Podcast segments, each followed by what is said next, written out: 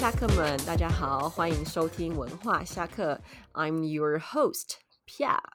And I am Mick. Today we're going to uh, record it with full English because our guest cannot speak, barely can speak any Mandarin. yeah. And I'm super excited about today's interview because Mhm. the topic we're going to talk about today is a whole new and I think totally different culture to me, to be honest. Really? To to you as a straight woman? Yes, because I do have a lot of friends who are in LGBTQ plus community, but I don't Mhm. really have you know have a chance to know their stories. To be honest, Right. I mean, like it's hard for me to ask them about it because I think it's a very personal. Okay. Well, um, I think a lot of people will look at the title and be very interested, and I bet a lot of people have the same question as you do. So today we have invited our friend Dane from uh, Pampanga, Philippines, to tell us about her story of becoming a transgender woman. And fun fact about Dane, she has a video on Facebook called Pampanga Through Us that has 2 million views. Wow, two millions. That Two that's million crazy. views. So, without further ado, let's welcome the most beautiful transgender woman in the Philippines, Dane Dane Flores, Flores. welcome. Wow, such a pressure with that intro. Hi everyone. So I'm Dane Flores. I'm 25 years old. I'm from Pampanga, Philippines, and Mhm. I'm a pre-operated transgender woman. Okay. Uh, Well, first of all, thank you so much for com- uh, joining our podcast. Like, it's so hard to get get her on our podcast because she was very busy filming, Yeah. editing y- her own YouTube channel. So you guys can go follow Right. her. So, just speaking of uh, what you just mentioned about the pre, uh, you, I, I I remember you mentioned pre-operative operated. Yep. transgender. Pre-operated transgender woman. Yeah. Yep. So let's start with this um, question, which I think everybody might would be very curious about. Why do you Mm, introduce yourself as a pre-operative tra- transgender woman? So does mm, that mean there's post-op transgender woman? mm, mm. So basically, there are three types of transgender women. So we have um, non-op or mhm, non-operation, and then pre-operated, and then post-operated. So non-operated transgender women are those transgender women who are not looking into doing an SRS or uh, surgery S- Sexual reassignment surgery. sexual reassignment surgery yeah Mhm. so pre-operated transgender women like me are the ones who are looking into doing that the the Mhm. sexual reassignment surgery while the post-op are obviously the one who are done with the sexual reassignment surgery Mhm. Oh, so that's SRS. how it goes Okay. yep hmm So um, it's my personal curiosity. So when you say Hmm. uh, SRS, what's what kind of sur- surgical like surgery it is? well it sounds painful but basically so they're going to invert they're basically going to invert your male genitals inside Mhm. to create a female genital. Mm-hmm. Yeah, I know it sounds painful. But Yeah. do you need to do like a like a whole set, or like I could do breast, or like I don't need to do the whole set. Do you know what I'm I'm trying to say? Oh, okay. to be called post operated. Yeah, like if I'm I'm into doing um that, yeah. basically the basis of being called a post, a pre, and a non is you know the genitals, Mhm. the plans Oh, of having the female genitalia. So yeah. oh, oh, okay. Okay. And of with my understanding, well, I I don't understand a lot, but I think with my understanding of different surgeries, Mm. aside from uh, SRS, sexual reassignment surgery, are there other operations that uh, trans women tend to get? Yeah, so just like what Pia said, um, with the Mm-hmm. breast augmentation, Mm, we do buttocks and butt implants. mm-hmm. Some do um, facial, res- um, what do you call that? Facial feminization surgery or Yeah. FFS. So Mm-hmm. basically, they change their profile, like their jaw, their chin, their eyes sometimes, and their nose. So they Mm. tend to have surgeries. It Yep. sounds more like plastic surgery. like you change your face. Yeah, Mhm. like your whole thing. Yeah. Mm. Okay. Less a little bit like too medical for us. Yep. we, don't, we don't want to go too deep, but yeah, thank you for like Mhm. the brief introduction. Our next question. So it, it's this episode is about your story, right? So we want to start with like how and when did you find out that you were actually uh, a transgender woman, and then at what age or in under what situation did you realize that oh maybe I'm a little bit different? Mhm. Well, hmm, to be honest, since I was a little boy, I knew that I was not straight. I knew that I was different with others. So, um, there you go. I used to play with with uh, what do you call this like blankets and i use them as a dress or like as an extension of my hair something like that and i i play with swords and shields but i'm not visualizing myself as a soldier it's like Mhm. i'm visualizing myself as a witch or an enchantress something like that so i Yes. really knew that there's something different with me and the the the good thing with that is that I have a parents who are very supportive of me. Mhm. Uh, and since I was a little boy, they really knew that I was not straight. So when I decided to do the transition, uh, when I started to do HRT or hormone replacement therapy, Mhm. I never had any issues with them because they were very supportive of me. Mm, And Mhm. yeah, um, I never had any challenges. So I mm. started HRT or hormone replacement therapy when I was 17 years old. I was in second year college. Mhm. That Yep. therapy, can, can you repeat that again? What is it? Homo, what therapy? Hormone replacement therapy. It's like Oh, a process wherein you'll take estrogen, which Mhm. is present in female um, body, and then anti-androgen, mm, anti-androgen, which is present in male body. So it's like you're blocking the male hormones and Mhm. then letting the female hormone like grow. generate through your body. Mm-hmm. Yep. Okay. H- How long did it take you to like you started HRT um at 17. How long did it take 17. you to how long did it take you to like notice differences in your body or like even mentally? Mm.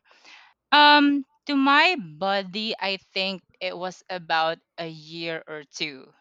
That's Mhm. long. But mentally, um, I think there were some changes with my mental being when I Mhm. was around six months, when I started around six months of being Mhm. in HRT. Like I've been having um like mood changes, mood Uh-huh. swings here and Mm, there. Cause mm.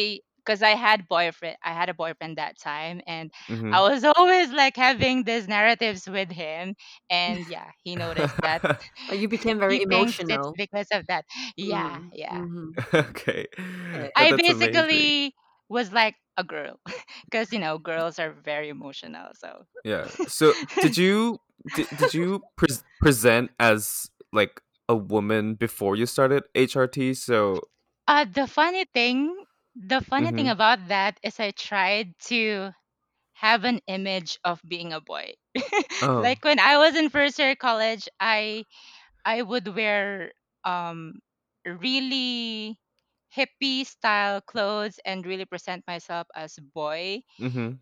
Mm, and then yeah so i did that i i went to that phase but i realized that i don't need to hide because first thing Yeah. my mother and my family has always been accepting of who i am so i Mhm. decided to you know just go all out Oh. So how did your boyfriend at that time take it? Did he know that you had this journey going on? um yeah, yeah yeah so he was very supportive that time mm, Mhm. i never had problems with him when i told him that i would you know do the hrt at Mm. first at first of course there were some um things that he is concerned about like my health of course it's something Right. medical mm, and i'm gonna be taking you know anti-androgen and other drugs so yeah mm, but he was able to accept it so there was no problem with that mm. Oh, that is very nice. Yeah, and, and mm-hmm. as you mentioned that you your parents and family are all very supportive. right I would like to know like how did you and when did you sort of come out to them? and then Mm. what's your reaction and how did you prepare yourself for for it There wasn't really any like conversation about me coming out. mm. Um, Mhm. It's just that when I was in high school, I think that's about four years. I don't know how it goes there, the educational system, but something like when I yeah. was in 13, 14, I was wearing Mhm. makeup at school. and I would Oh. Ah, yeah, and I would go home like they would see me wearing makeup and they they didn't even ask any question about that. So I Mhm. think they they know. They already know like I don't have to verbally say it. So ah. Well, it this That's amazing. yeah, this is like the the per- the most perfect way to you know you don't need to say anything and then people just know and uh then just get it very naturally live together. yeah, I So, and I think that's most that's most of the case with other LGBTQI um, members as well. mm, Um, their Mhm. parents knows that they are different. It's just that they don't wanna, you know, they don't wanna say it to their child or to their Right. children, but because. but some parents would choose to you know tr- ignore neglect mm, this and then just pretend nothing mm, happened and my kids are mm, normal but like mm. what's the definition of of norm like wh- what's the definition for normal yeah so i would say you're lucky I am very lucky. yeah Like I have friends, I have friends who really struggle it, Mhm. especially with their parents um go um coming out. mm, There were Mhm. several problems with their siblings, things like that with their fa- family. Um, Mhm. I'm very lucky that I have a very supportive support system. Mhm. hmm. seems like you did not encounter all the challenges and difficulties that we've imagined but we'd like to know what is the toughest thing that you've encountered as a transgender woman Well, yeah, there are several challenges that I dealt with.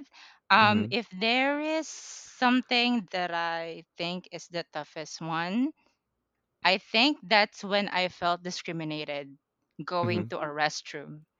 So, Oh. um, just to give you a story.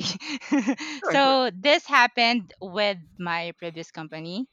Um, Mhm. so, they have a beauty contest for transgender during that time and i was Mhm. one of the candidates we were having rehearsals and i went to the restroom um, there were several people inside the female restroom mm, and i just neglected and just do my thing mm, and then went out after the rehearsal i went back to the female restroom and then the security Mhm. guard told me to never ever enter the female restroom again because i don't belong Oh, there no. so that's what happened. And I think that's the struggle with most of the transgender uh, women across the world, not Mhm. just in the Philippines. Um, things like that contributed to the fear of some other transgender coming out because the fear Mhm. of not uh, being able to, you know, be accepted by the people around them, you know. Mhm. So that that's um I mean back to the story just mentioned, you were asked, asked to go out because someone in the restroom told the security reported me yeah yeah and Yeah. what's funny and was when i was reported during that time for Mhm. how many days i tried to go to the male restroom and Mhm. when someone would enter while i'm inside the boys will be like am i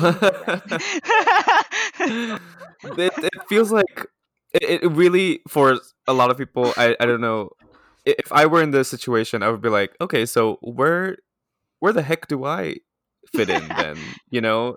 I think it's a idea of like oh i can't go to the women's room now but if i go to the men's room i'm obviously misplaced you know? So i think that contributes a lot in transgender people feeling that they don't Belong. fit in Mm, first of all and then second of all that nobody will ever understand mm, them you know and mm, then third of all if um body dysmorphia like you know like outside does not match inside that mm. obviously will contribute to that as well mm. so i think it really is something that governments all over the world we need to change that kind just of doing thing right something yeah Yeah, but uh that the thing i did there because mm-hmm. that certain instance triggered me when when that when when things like that happen. So I reported Mhm. it to the HR department of my previous company Mm, Mhm. and telling them that we're claiming to be like a diverse company. So why is it that this instances happen? And. I'm mm, happy that after that, uh, it was clear that all um, restrooms are gender fluid. Like Mhm. it's gonna be an all gendered restroom for female and for male, which is a good thing because I Yeah. was able to mm. contribute with other transgender women who are working with the same company. Mhm. Yeah.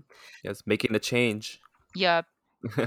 So uh, the all gender restroom would be, um, I think, is a perfect policy. But I have Mm. a personal, you know, question. Do you think this is kind of a label, like being tagged on people?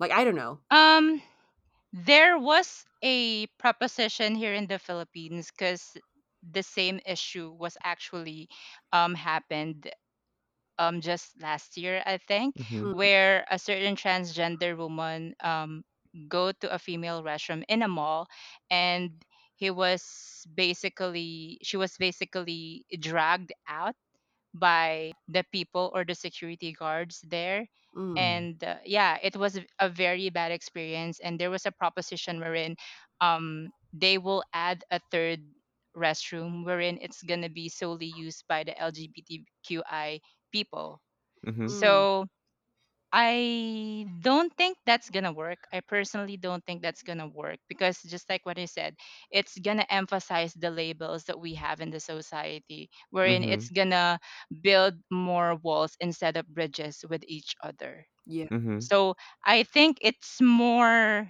comfortable in my own thought that we would uh, just let other people um label themselves as women if they feel like a woman even though they're not naturally born women Mm, Mhm. than you know um having something done that's gonna label them or that's gonna seclude them in a certain area so yeah. Mhm. Mhm. I totally Okay, agree. that Mm, that makes sense. Yeah. yeah. mm, It's quite shock like shocking to me because a lot of people say that Philippines is mm.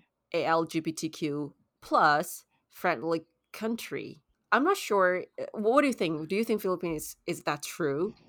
um yeah yeah i would agree that most of the areas here in the philippines are Mhm. lgbtqia friendly commu- um places Mm, or Mhm. locations but there are some areas here wherein um some have different religion like they're muslims and they're very strict with Mhm. um with with talking about sexuality with mm, with the lgbtqi community that's Mhm. why but i'm happy that most of the areas here in the philippines are really um tolerating if not accepting the lgbtqi community like we love gay beauty pageants there mm, are some professionals that i know that are working like in the corporate world as a Mhm. dentist, as a professional, as a lawyer, as a dancer, you know.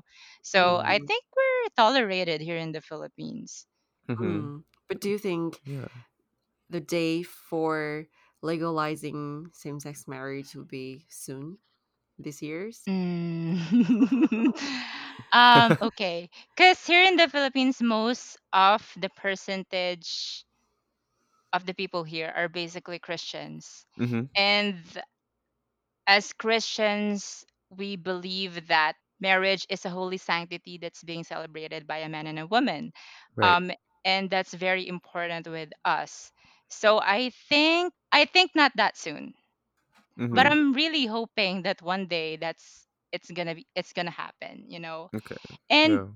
to be to be frank with you, I'm not really like big into talking about same-sex marriage. I think Mhm. there are bigger things that has to be talked about, such as you know, um, enabling uh, anti-discrimination discrimination law, like Mhm. having things that could basically make an impact, a bigger impact with Mhm. mm, the, the with the LGBTQI community, such as Okay. that.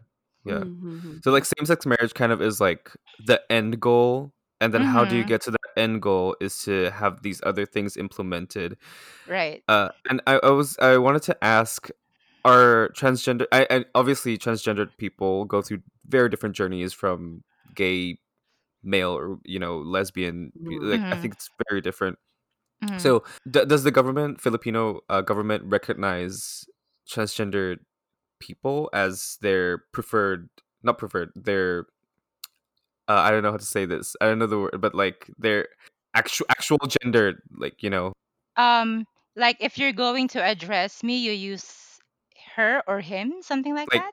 like um like officially. So for example, like I, I know some countries they let you change their birth certificate to like Mm. say you know that you're basically um you're assigned AFAB or assigned male, assigned female at birth, or you know, so you can change it to say female Mm. on the birth certificate instead Mhm. of saying male. Mm.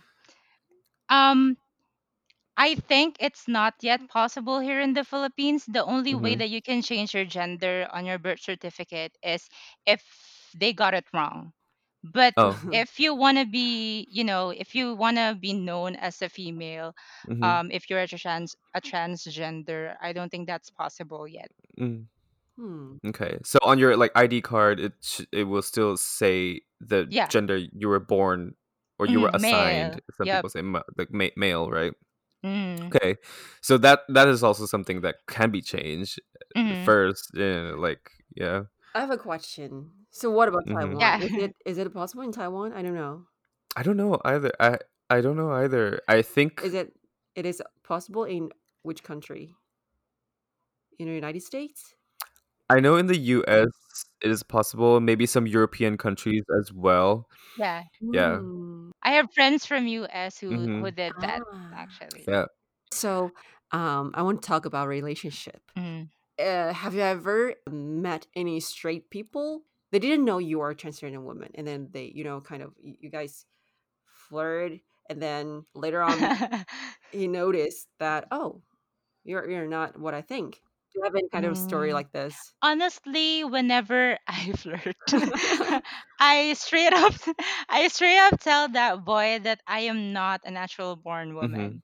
Like I would not let him love me Mm-hmm. because I am a woman. Right. I would rather let him know that I am a transgender. Mhm. Mm. Yeah. So, but but most of not most, actually all of my exes are straight men.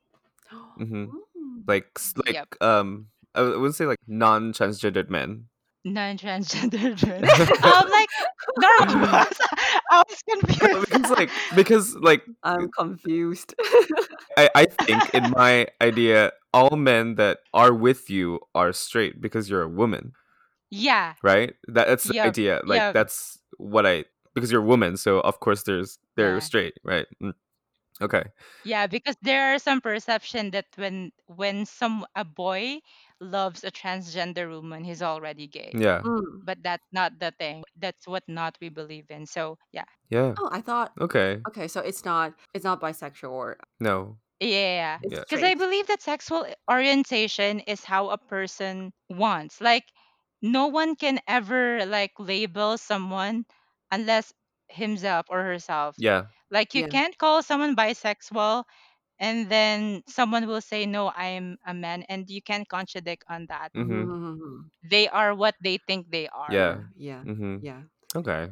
Neglect the like a gender part. The, the guy who likes you because he likes you. Mm. It doesn't matter about yeah, Yep. your gender. Mhm. Yeah. Are you ever scared to to s- to say that out loud? Like because I know acceptance is kind of, you know, like sometimes it's okay, Mm. sometimes it's not, you know. Mm-hmm. i've always been like with other people i've always been vocal with telling them that i am a transgender no matter what kind of audience i have i would always tell them that Mhm. i am transgender but of Mhm. course i'm not just gonna say or i'm not just gonna tell uh people that i am a transgender on set of course Mm. um Mhm. they might gonna be confused so yeah as soon as i get that connection with them i'll tell Mhm. them Mm. Okay. And ha- have you ever had any um how do I address that? Like a female, but she's a lesbian and then she but she looks like a male, like more masculine. And she Trans fell in love with you. Oh, Like that's it's so confusing. Like a, a yeah, she consider she consider herself a man and she thinks you're pretty and she likes you. Does this happen to you before? That's twisted. Yeah, but I get ya. Actually, um, yeah. there there was an instance where um a mm-hmm. trans man um started talking to me and told me Hmm. that he wants to court Mm-hmm. me basically. Um at that time I was not ready for the idea. I just thought that it was very twisted and it's going to be Uh-huh. very confusing with other people. And yeah, so I didn't entertain the the the mm-hmm. thought that time. I I think I was not yet ready, but we never know. yeah. I think for people to see, like, v- like vi- I think visually, I, I think it's easier for people to uh, understand that, Yeah. Mm. right. But? I think that doesn't really matter because you know, just like like people, most people would like to simplify everything, so that would be more simpler for them. But Mm-hmm. you can just say she's my Mm, Mm-hmm. partner or he's my partner. That would be mm, yeah. right. Gotcha. It's not like you're introduce your boyfriend as, oh, by the way, this is my Mm. boyfriend and Yeah, he's a trans man. You're not gonna introduce yeah. him like that, Because right? like it's my boyfriend. Period. That kind of stuff. Okay. Yep. Yeah. And Dan actually ha- uh, has visited Taiwan before. Mhm. I, I remember you had filmed a lot of video about Taiwan, Yep. and then it seems like you really love Taiwan. I do. so, do you feel Taiwan is also LGBT plus friendly com- community, and why is that? Yeah. I think Taiwan is Mm. like I I never had any issues with people knowing that I am trans with the people who knows that I'm tra- a, transgender when I was staying there like they treat me hmm the way they treat other um people basically so I don't have any issues with that I think the vibe of Taiwan just gives off this all accepting kind of vibe. Like Mm. I think Mm. in Taiwan, everyone is nobody really cares what you are. We really, we really don't. You know, like That sounds indifferent. Yeah. uh, Well, it's it, not, the idea is just like you can be whatever you want, and no one's gonna say anything, and no one's gonna like think negatively about. Well, people will some, but you know, Mm, mm, the majority very accepting. I feel, especially the younger yeah generation. mm. Do you find Taiwanese guy like maybe you know like do you find Taiwanese guys cute when you were in Taiwan? yeah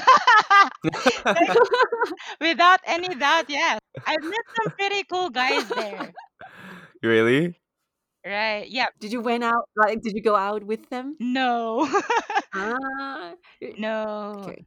So we have discussed a lot and it's very interesting, hmm but um we'll talk about something serious and I I also want to ask this question as an ending. hmm So, what will you tell those people who dare not to speak out for themselves? Because we know there are still a lot of people Mm, who dare not to come out. Mhm, Not every person is lucky enough, like you, to have mhm, family support them. mhm, So, you must have a lot of friends who also encountered this kind of problem. So, mhm, what you tell those people, and also maybe our audience, mhm. if they are? Well, I would say never let your fear overpower you. hmm Like in every problem, um, you will always have fear. Like hmm um, in every decision, you would always have fear. And instead of you know keeping it on your head, just manipulating you and polluting your mind, you have to put it down and step on it. Use it as a stepping stone for you hmm to be able to you know do what you want to do. Also if if you're thinking about what other people would tell you i mean you won't be able to achieve anything. Like hmm whatever you do if it's right or if it's wrong people will always have something to say and what a Mm, better way to live is to just do your your thing just do what you want to do you know mm. Not don't listen to And your inner saboteur. hmm Yeah. Because recently I just had a friend who came out to their parents, and then their hi- his mom is really upset, hmm and I, I think it's mo- mostly sad. So that argument between he and his family is really getting him sad and upset hmm for hmm a very long time. Yeah.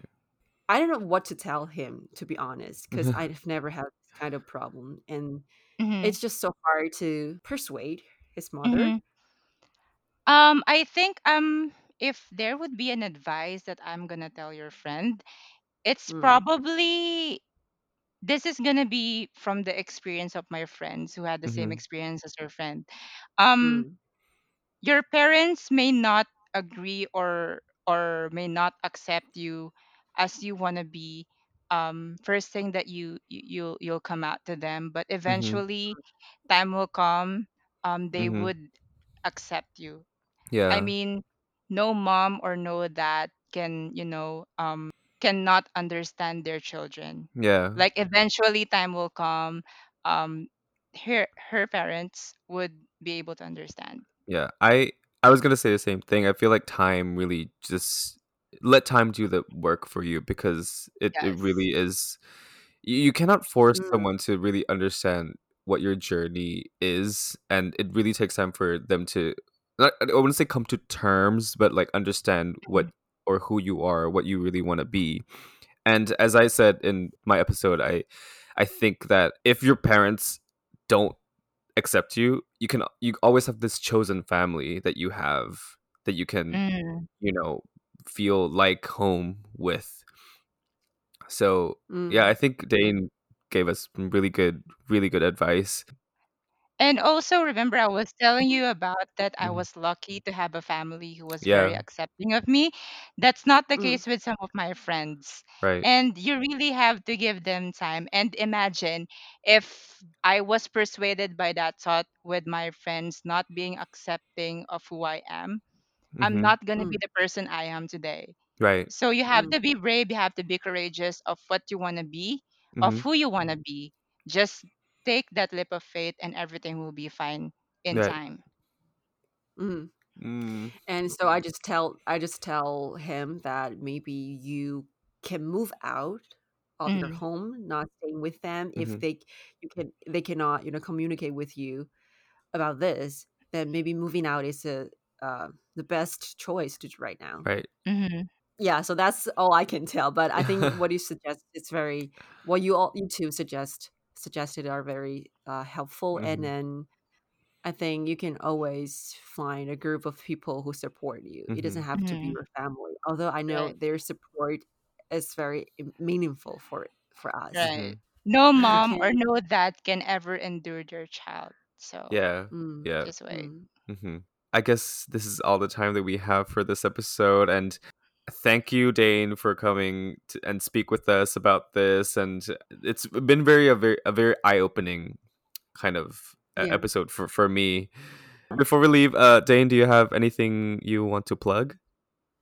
Yeah, so guys, I have a YouTube channel. Mm, Um, follow me on my YouTube channel. I upload several videos there. I upload the vlogs.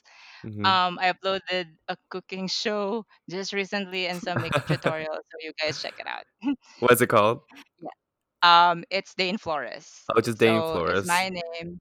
You can also follow me on my IG. That's super underscore Dayne. That's D A Y N E. Okay, Right. D Su- A Y N E. Yeah. super underscore Yeah. Dayne. We'll Yeah. put it on our description under our episode, and then you guys can check it out. Yeah. Yeah. All right. Thank you again, Dayne, for uh, joining our episode today. Thank you so much, And guys. And thank you, Culture Shah Shakaman. We'll catch you soon. Catch you soon. Bye bye. Bye. Say hello to the kids. Your little kids. I got